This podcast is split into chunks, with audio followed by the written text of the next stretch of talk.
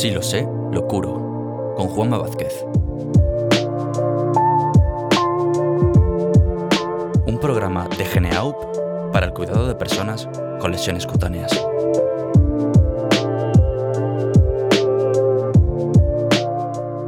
Más allá de la presión, hoy hablaremos del daño por isquemia reperfusión.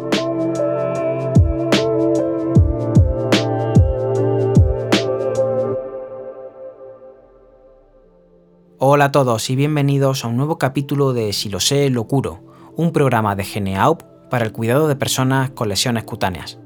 En los últimos capítulos hemos analizado algunas escalas de valoración del riesgo de padecer lesiones por presión que podemos utilizar en nuestra práctica clínica, tanto en población adulta como en pediatría. En los próximos capítulos introduciremos algunas estrategias de prevención de lesiones por presión y cizalla. Sin embargo, antes nos centraremos en algunos conceptos como el microclima de la piel o el daño por isquemia y reperfusión, que nos serán útiles para el futuro. Ya hemos comentado en capítulos anteriores que el principal elemento que condiciona la aparición de lesiones por presión es la falta de oxígeno y nutrientes en los tejidos que ocurre cuando se colasan los capilares que llevan sangre.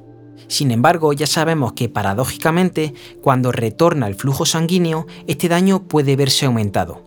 Y a esto lo llamamos daño por isquemia y reperfusión.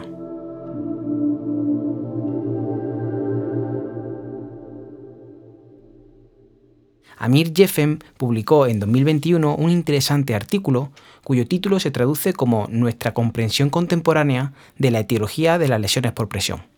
En él se explica que la presión que se ejerce por el contacto con una superficie o un dispositivo se transmite a los tejidos blandos y estos se oprimen contra el hueso.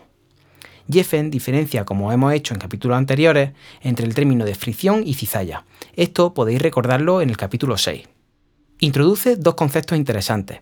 La deformación localizada, como la medida de deformación o de estiramiento del tejido, y la tensión, como la fuerza transferida por unidad de superficie en el tejido.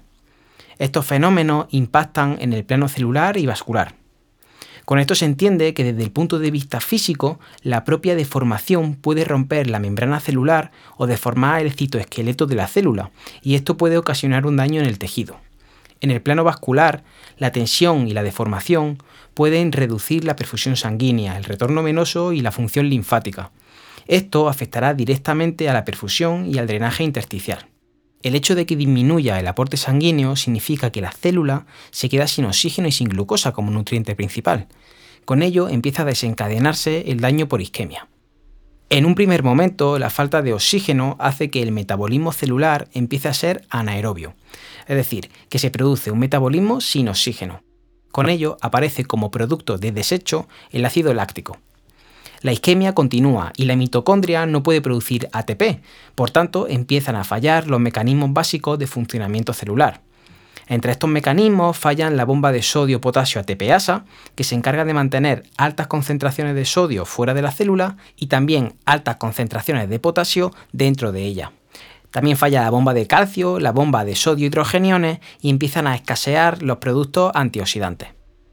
Con todo esto empieza a retenerse sodio y calcio a altas concentraciones dentro de la célula, lo que aumenta la osmolaridad, atrae agua y con ello aparece el edema.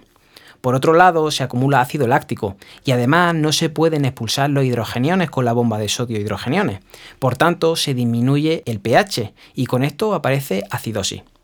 Finalmente, se pierden agentes antioxidantes y esto será crítico en fases posteriores. Al aliviar la presión en la zona, por ejemplo, con un cambio postural, aparece el fenómeno de reperfusión. La sangre vuelve a llegar a esta zona.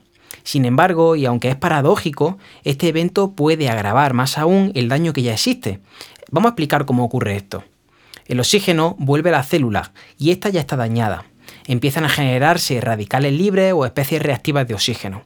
Estas moléculas son altamente tóxicas para los tejidos y tienen capacidad de dañar el ADN y de estimular la inflamación junto a las citoquinas proinflamatorias. Empiezan a activarse neutrófilos, a llegar leucocitos y junto a las plaquetas se acumulan en el endotelio vascular dañado, promoviendo una oclusión vascular parcial. Además, se liberan moléculas que promueven la apoptosis celular. El daño y la muerte celular perpetúan el proceso inflamatorio, con ello aumenta el edema y a consecuencia de esto aumenta también la presión en los tejidos inmediatamente adyacentes. Esta presión hace que también se vea disminuido el aporte de sangre en estos tejidos por aumento de la presión tisular y con ello que se dañen. Este proceso de daño tisular empieza a formarse a los pocos minutos de aparecer la isquemia y puede verse a nivel microscópico, aunque puede tardar varias horas en ser visible clínicamente.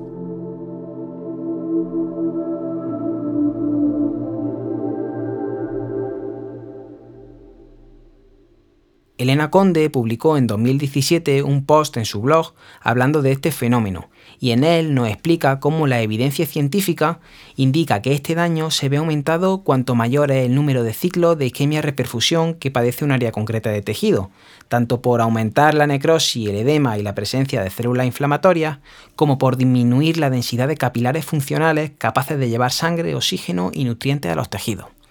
En la práctica clínica diaria, este concepto es importante. Si bien los cambios posturales son herramientas terapéuticas importantes, deben ser combinados con otras medidas preventivas. Pensemos que si realizamos cambios posturales cada dos horas, pero solo alternamos entre dos puntos de apoyo, lo que estamos haciendo es perpetuar un daño por isquemia y reperfusión en ese tejido en concreto. Lo interesante es implementar otras medidas como redistribuir la presión general a la que están sometidos los tejidos con superficies especiales de manejo de presión, controlar el ángulo de inclinación del cuerpo, emplear productos específicos como ácido graso hiperoxigenado, cuidar el microclima de la piel o buscar puntos de apoyo alternativos. En los próximos capítulos hablaremos sobre el papel de los cambios posturales y el manejo de la postura para prevenir lesiones por presión. Además, abordaremos el concepto de microclima de la piel para poder adentrarnos con un buen fundamento en el mundo de las superficies especiales de manejo de presión, como son los colchones de aire alternante o de espuma viscoelástica.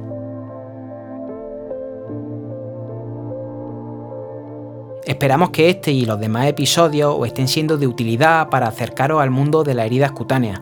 Muchas gracias por escucharnos. Como siempre, podéis seguirnos a través de las redes sociales de Geneaup. Agradecemos vuestro feedback porque esto nos ayuda a crecer juntos. Ya sabéis que podéis seguir escuchando más capítulos de este podcast a través de Spotify, Apple Podcasts, Google Podcasts y Audible de Amazon. Hasta el próximo capítulo de Si lo sé, lo curo.